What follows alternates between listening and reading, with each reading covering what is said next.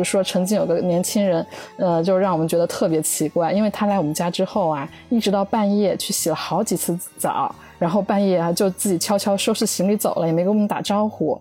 特别奇怪，觉得还有点诡异哈。然后后面还跟那个我们家附近做民宿的其他邻居聊天，嗯，说到这个人，邻居也特别诧异，说啊，是不是半夜总洗澡的那个人也在他们家住过？然后还有一个让我特别难忘的是，有一个女生，知道吗？打破了我对这种资本主义万恶的资本主义的一个一个印象。日本什么，你就是你干什么，他都会给你工资。但是这个女生去那边真的是打工，但是不拿工资，纯帮忙。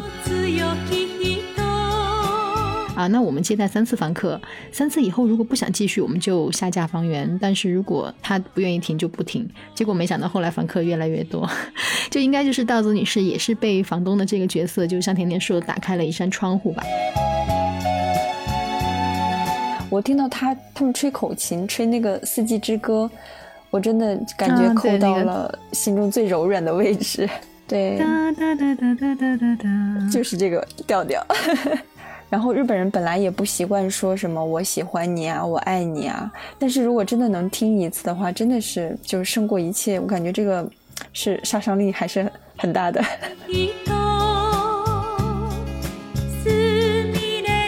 嗨，小伙伴们，大家好，欢迎收听范范旅行只住民宿，我是范范。大家好，我是雪峰。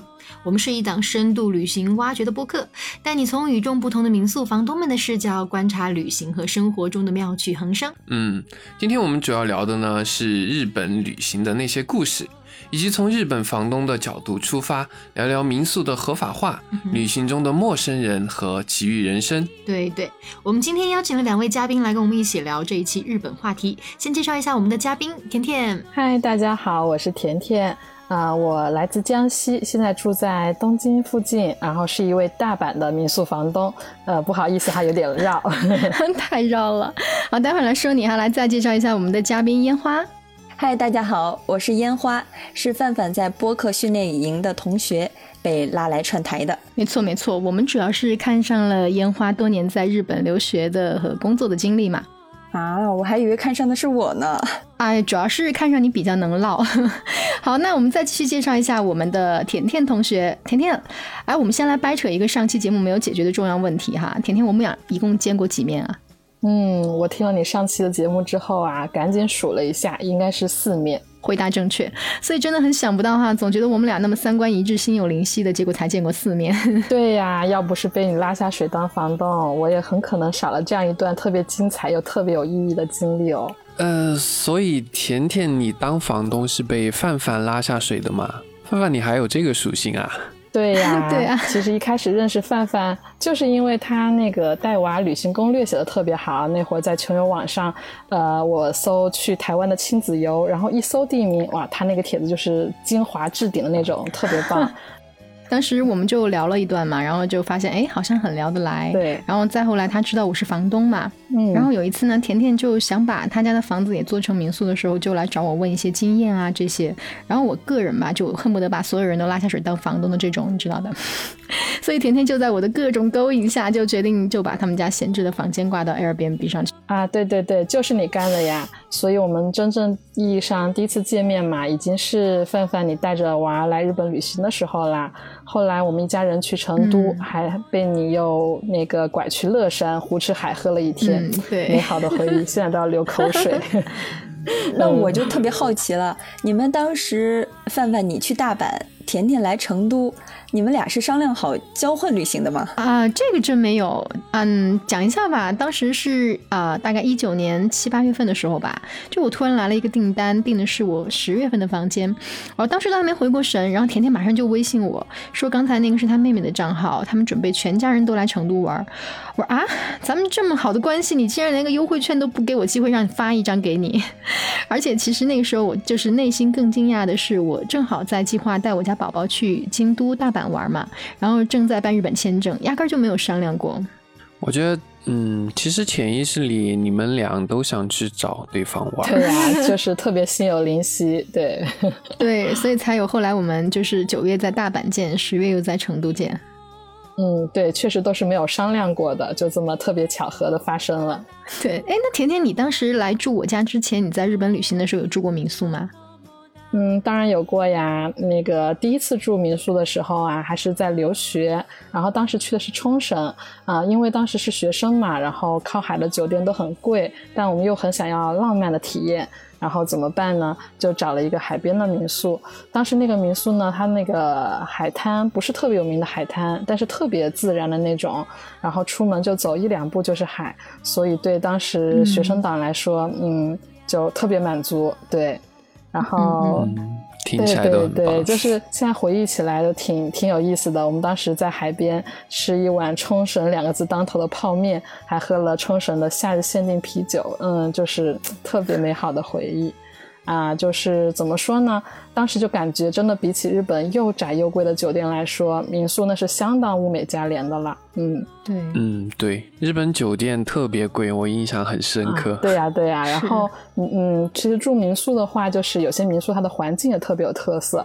啊，对了，其实我最近刚住了一个你们听起来会特别惊讶的民宿。呃，是是不是会跟你那个坟墓的关键词 有关系？对呀，对呀，就是你根本很难想象，就是民宿能跟坟墓联系起来嘛，对吧？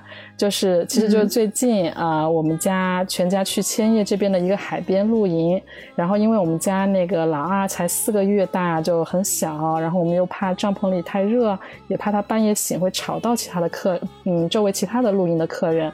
啊，所以我跟宝宝两个人呢，就订了一个营地附近的民宿。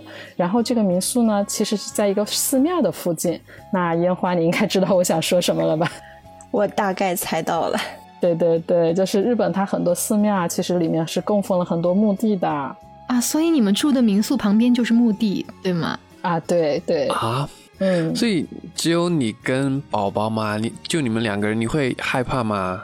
对呀，然后因为疫情嘛，其实最近那个民宿的入住率都很低，所以其实就只有我带着我们家，嗯，小小宝宝和老二，然后我们两个人住在那个民宿里。这个好独特的体验哈。对呀，但其实，在日本嘛，就是烟花应该知道，就是说寺庙很多，然后寺庙里供奉这个坟墓的也特别多，所以就说其实是墓地和居民区是和谐相处的，大家也都特别习以为常啦，嗯。哦，但如果是我们中国人看到不了解的话，应该会很害怕。比如说我肯定会很害怕，是的。对呀，对呀，这种心情我肯定是特别理解的啊。那虽然我也是第一次住嘛，但因为我这么多年在日本，就是也比较习惯了。虽然那天周围几乎没有别的人，但还行，就是度过了一个非常平静祥和的夜晚。这个确实很有特色哈。烟花，你住过墓地附近的民宿吗？其实我住的时候还真没关注过附近有没有墓地，因为我每次入住都是人很多的那种民宿，比如说房间的床是那种上下铺的，所以一般都是热热闹闹的。嗯，上下铺，所以就是像青旅一样吗？对，就是老板还会自己给我们做饭，所以氛围也是很好，也就没有心情去关注旁边有没有墓地这样。哎，那个住青旅老板还管饭哈，这个确实跟国内不太一样。对啊，这个感觉嗯，跟全世界的青旅都不太一样吧？很多青旅就会提供厨房，但最后还是旅客应该要自己动手吧。对，是不太一样，但是我就是因为一个人出去比较多，所以会住这样的房间。它跟酒店也不太一样，但也不是完全住到一个陌生人家里去，所以也不用担心安全上的问题。哦，对，确实，哎，安全问题是一个被很多人广泛关注的话题哈。雪峰，你有没有觉得，就是其实这个安全问题，我们以后都可以专门来开一期讨论的。可以，就因为很多人会担心嘛。对，毕竟你的房门钥匙，房东那边肯定是有备份的。对对。对对对，这一点我作为房东确实还是特别理解这个话题，因为像我们家的房子嘛，呃，作为民宿用的时候呢，有客人来了，我们是住在楼下，然后客人住楼上，然后楼上两个作为民宿的房间呢，其实是没有没有锁的，一个房间呢是普通开关那种门，另外一个呢就是传统日式的榻榻米的合适的推拉门嘛。不过还比较好的呢，是我家接待的几十组房客，呃。之后呢，在安全财务方面都没有发生过什么不愉快，嗯，那真的很不错啊，对呀，嗯，对对啊、不过从另外一个方面来说呢，作为房东，我也会担心来我家住的是什么样的房客，他们会不会影响我和家人的安全，啊是不是？比如说曾经有个年轻人，呃，就让我们觉得特别奇怪，因为他来我们家之后啊，一直到半夜去洗了好几次澡。然后半夜啊，就自己悄悄收拾行李走了，也没跟我们好打招奇怪啊，呼。听起来。特别奇怪，对对对，然后、特别奇怪，觉得还有点诡异哈。然后后面还跟那个我们家附近做民宿的其他邻居聊天，嗯、说到这个人，邻居也特别，嗯，就邻居也特别诧异，说啊，是不是半夜总洗澡的那个人也在他们家住过？所以还是挺惊悚刚的。刚刚汗毛都竖起来了，一瞬间就说邻居也、也接待到过他的时候，对对，就是特别像个恐怖故事。不过还好，结局的话什么都没有发生。嗯、没准儿也就是人家的正常生活习惯吧，爱洗澡是不是？但是我们旁人看起来觉得就挺不正常的，挺担心的。对，嗯，就很多房客和房东都应该是蛮关心这种安全话题的。我们真的以后可以专、嗯开个专题讨论一下，哎，范范。嗯，可以可以。哎，那烟花你是只是因为安全问题，所以就是比较倾向于住这种轻旅行的民宿哈？嗯，一开始是因为安全，但体验了一次以后就不全是这个原因了。嗯，我第一次住民宿是在仙台，然后当时是过年订不上酒店，但是我特别幸运订到了一间民宿的最后一间房，但是就是这一天给了我非常难忘的经历，因为当时就是我一个人去的嘛，店里一开始全是日本人，我是有点害怕的，你知道吗？我是怕他们就是不太喜欢跟我聊天。但是老板竟然带我们从零开始做那个日本的荞麦面，就是过年他们要吃的这个习俗，所以我们一起做完荞麦面，然后又开始拍照啊，然后又去看灯、拜庙什么的。哇，我感觉这个经历真的是开心极了。所所以马上就融入进去了是吗？对，所以什么一开始担心的社恐啊什么的完全不存在，特别开心。然后还有一个让我特别难忘的是，有一个女生知道吗？打破了我对这种资本主义万恶的资本主义的一个一个印是象，就是。日本什么，你就是你干什么，他都会给你工资。但是这个女生去那边真的是打工，但是不拿工资，纯帮忙。然后她就是为了跟住在那边类的似义工，对，跟我们聊天，跟我们玩儿。然后哦他后来还跟我们，还有就是住在那边的一个呃日本大叔，还有一个澳大利亚男孩儿。一起去滑雪，就是临时组的团儿，还有后来还加了一个日本的小公务员儿，就是一一起被我们忽悠的，就组了一个团儿，你知道吗？特别开心。哎，确实哈，不过因为就是旅行，你们组团儿的陌生人，就是真的很有意思。我以前在清迈也组过，就是边走边捡新的小伙伴嘛，所以我们那个团叫清迈捡人团。然后这里这些人虽然可能只有一面之缘哈，但是过了七八年以后，对他的故事呢，就还是觉得啊，很深刻，很深刻。真的就忽然走进别人的人生的那种感觉，嗯，对，然 然后后来之后就又经历了第二个民宿，然后因为是嗯就是当时 是临时订的没有房，就只好住到了就是旁边，它不是说像很日式的那种，就是上下铺的那种像宿舍，然后但是人都随很随和，像有一个台湾的姑娘，澳大利亚的，还有专门拿出来时间。呃，来日本玩的一个退役军人，我就感觉就是大家的人生轨迹完全不一样，就坐在一起海聊，老板晚上还带我们出去喝酒吃肉，完全不一样的人生。哦，所以去一趟仙台，你参加了两个团儿，感觉烟花你都快忙不过来了，真的很棒，真的很棒。哎，那雪峰呢？你们当时住日本的民宿是哪种风格呢？嗯，其实我当时在日本住民宿，跟甜甜和烟花都不太一样，我们都没有看到房东。虽然是房东住在一楼，我们住在二三楼嘛，但房东入住须知里面就告诉我们，他几点或几点在厨房做饭。呃，我们偶尔在外面碰到过一次，但可能比较害羞嘛，就没有打招呼，然后直接就跑掉了，出去玩去了。哎，我们当时虽然住的民宿也没跟房东住一起哈，但是至少我不会逃跑啊。房东来迎接的时候，我一般会先请教什么，哎，垃圾怎么分类啊那些，怎么都要聊几句的呀？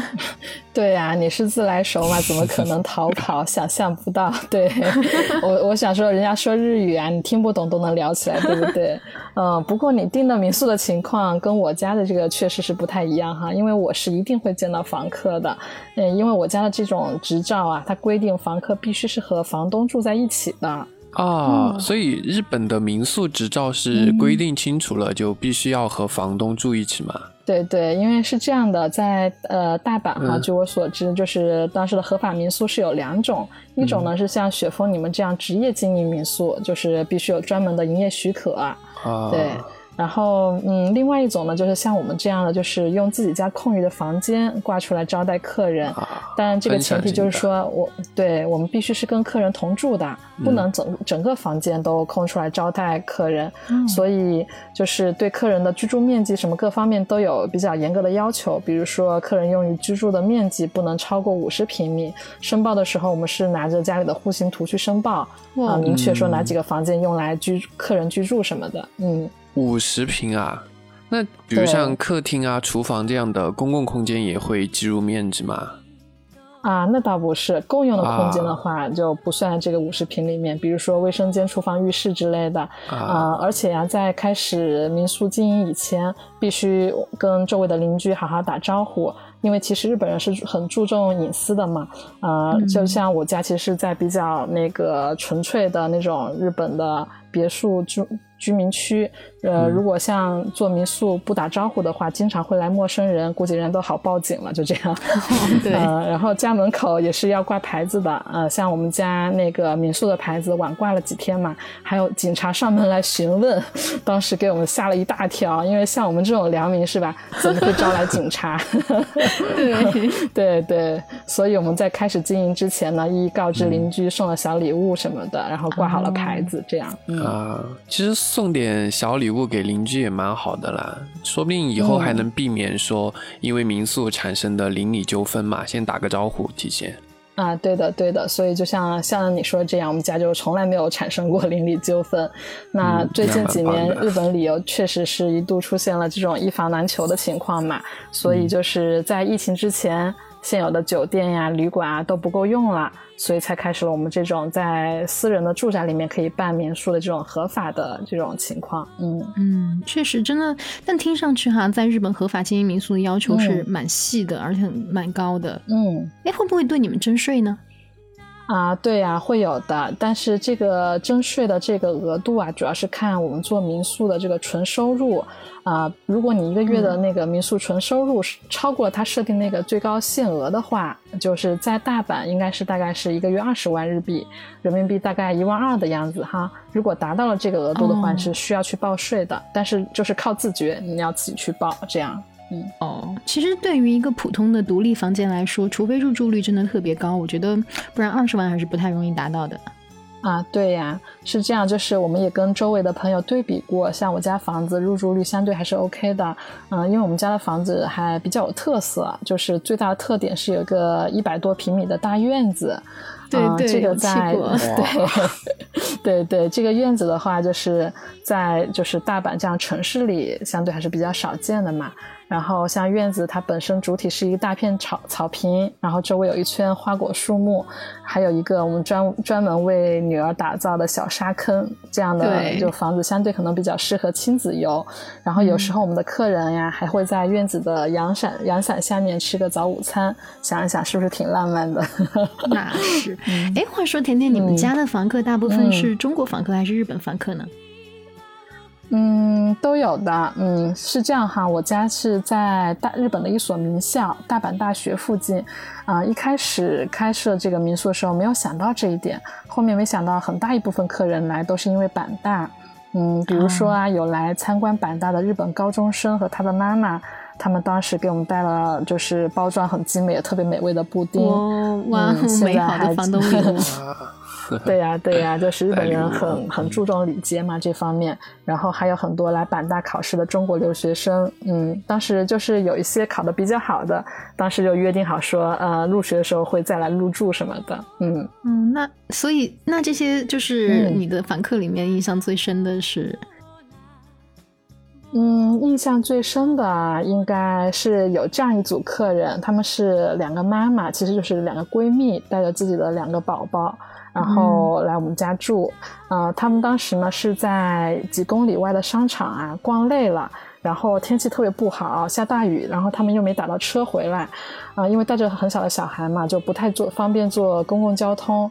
呃，当时因为正好是周末，然后我们都在家，所以就我们就开车去把他们接回来了。然后这组朋友入住我家之后就说嘛，说我家其实啊比爱彼迎上的照片好太多了。然后他们正好又是摄影爱好者，于是就给我们家一顿狂拍，拍了很多照片，就是美美的照片送给我们。然后作为礼尚往来，我们也请他们喝了自自己酿的美酒作为谢礼，就是特别怎么说呢，美好的这种回忆吧。嗯。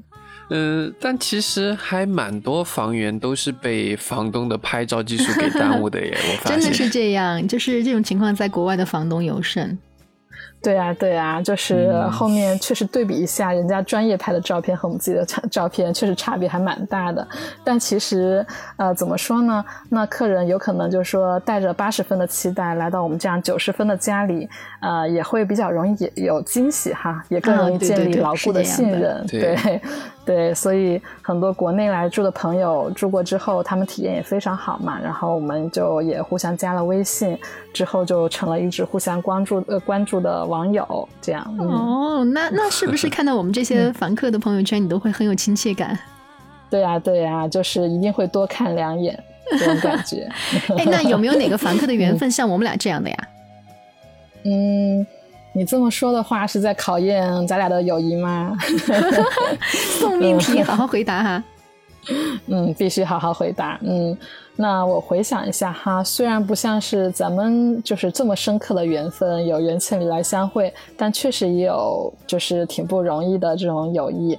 就有一组房客嘛，他们是因为工作调动从上海来到大阪的一家三口，然后他们刚来日本的时候呢，就是完全就是不熟悉这个环境嘛，所以我们就帮助他们从零开始了解在日本的生活呀，包括给他们就是呃跟我们孩子同岁的小朋友介绍幼儿园，然后呢，我们这两个小朋友天天玩在一起，呃，就然后这个这组房客他们是东北人，我老公也是东北人嘛，就他们就特别投机，就两家人特别投机，有就觉得很有缘分。最后我们就天天一起做饭，一起生活，直到他们最后搬到住处，就是搬离之后啊，我们也还是保持很好的关系，是特别亲密的朋友。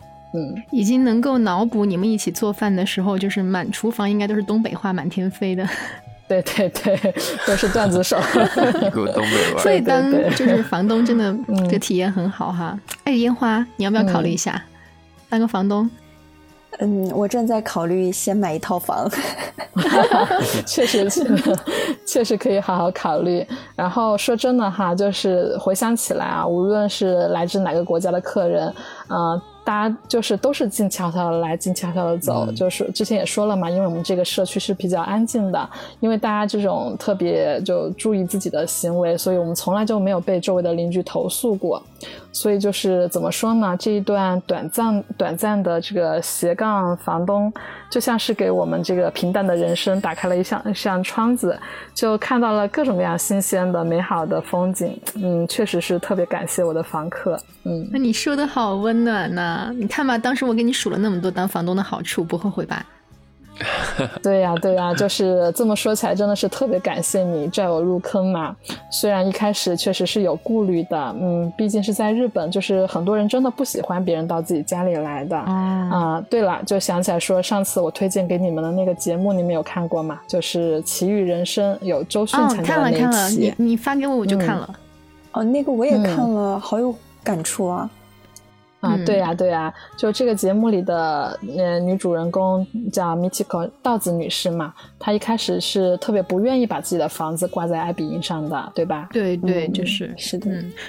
我记得就是好像是他美国回来的那个儿子跟他说啊，我们尝试接待三次房客，三次以后如果不想做我们就停。对对对，其实很多日本人都是这样的，就是对陌生人，尤其是哈，就是来自己家里是很抵触的。嗯，是的，哦特别注重隐私，会嗯嗯有距离感。哎，这个我没有看过哎，所以他们是接待三次访客之后就停止了吗？你居然没有看？甜甜人家发到群里的，来我给你讲一下，是这样的，就是嗯、呃阿雅和周迅他们其实是去探望一位就是阿尔兹海默症的老人嘛，然后他以前是那个、呃名古屋名城大学的那个教授吧，好像。啊，然后他的老伴就是那个道子女士呢，就是一位 Airbnb 房东。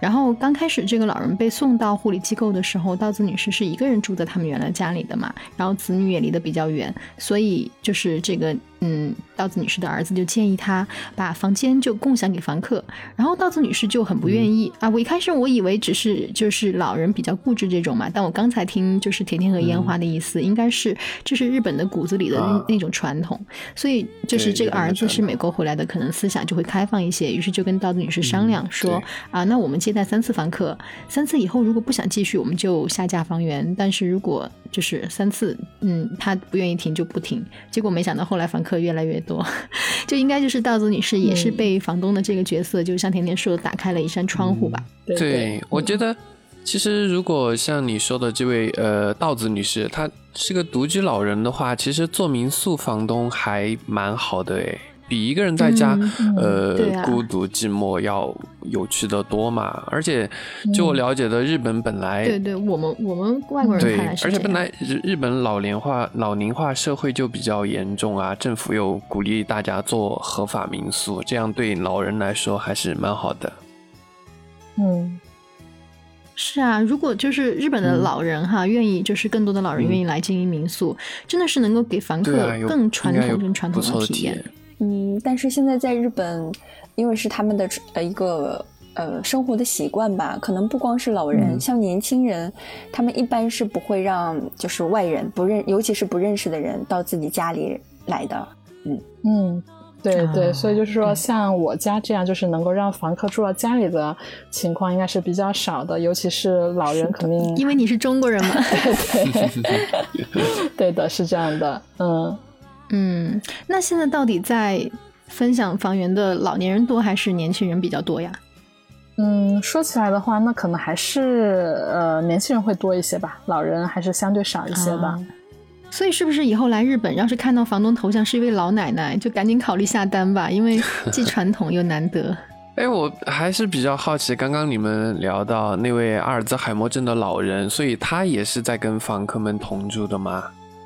哦，没有没有，这位老先生他是一直住在护理中心的嘛，因为他已经记不得他的家人了，就是不记得以前发生的事，只是每周稻子女士呢、会开车四十分钟去看望他。呃，是的，就是呃，这位老先生呢，他是住在护理中心的，因为日本啊有专门接受阿尔兹海默症的老人的机构和设施。那病人在得到照顾的同时呢，确实也很大程度减轻了家属的负担。因为在节目里也有说嘛，这位道子女士她已经七十多岁了，那如果照顾多年她的这位老伴的话，确实会崩溃哈，我们可以想象。那如果住进这样的配套设施呢，那家人的话就可以过比较正常的生活了吧。对，其实他们故事最打动我的，还有就是他们一家人的那种心态特别积极。我记得节目里面周迅和阿雅不是都特别难过嘛，但是稻子女士就始终都很平静的说，就是只要我们还记得他，记得那些故事就好呀，然后爸爸每天都开开心心的就行啊。所以啊，我觉得你们还记得那个就是那个《寻梦环游记》那个电影嘛？啊，然后真的嗯真正的死亡并不是死去，而是被遗忘，就是只要有人记得你，就不会消失。对我比较感动的是那个老爷爷，他还记得那些歌，就是能给一家人的生活带回很多温暖。我听到他他们吹口琴，吹那个四季之歌，我真的感觉扣到了心中最柔软的位置。对。就是这个调调。然后日本人本来也不习惯说什么我喜欢你啊，我爱你啊，但是如果真的能听一次的话，真的是，就是胜过一切。我感觉这个。是杀伤力还是很大的。哎，其实，哎，我觉得我们今天的话题都聊得有点发人深省了呢。我们明明是一个很欢快的旅行博客呀。对，其实日本还有很多可以聊的话题，像老龄化社会啊、日本留学生活，其实我们还可以再找机会聊嘛。好呀，好呀，好呀！其实以后再来找你串台嘛，真的啊，我觉得还是很期待疫情快点过去，我们也可以恢复到以前不用担心病毒就旅行的日子。是啊，还是很怀念自由旅行不查核酸的日子。对呀，对呀，都好久没回国了，特别想回国旅行，特别想念成都的好吃的，成都太好吃了。快回来，快回来！一群人把我都说馋了，我回头就买张机票找你们去。哎，雪峰，我住你家民宿要给我打折啊！哎呀，我也要，我也要，必须要给打折。打折，打折，都打折，都给你们打骨折。太吓人了！你看啊，来我们成都玩，小伙伴陪你玩的也有了，打折也有了，你穿它不亏吧？绝对稳赚啊！好吧，今天就时间关系，我们就先聊到这儿。日本的话，我觉得我们还可以再做一期节目诶，凡凡，你觉得呢？对，可以再找我，好期待呀！没问题。嗯，来，我们先预告一下我们下期的节目，我们将请到两位苏州的房东思文还有依依，然后下期节目的关键词是 vintage，然后啊搓衣板，还有苏州爱情故事。凭这几个关键词，你们猜都猜得到主题是什么？是不是有点难？没关系，猜不到的话，我们就下期见吧。嗯，好吧，那亲爱的小伙伴，我们下期节目见啦！啊，那很高兴今天来做客，再见啦！我还没有聊够呢，我是没有聊够的烟花，下次一定要再叫我哦，拜拜。没问题，拜拜没问题，再见。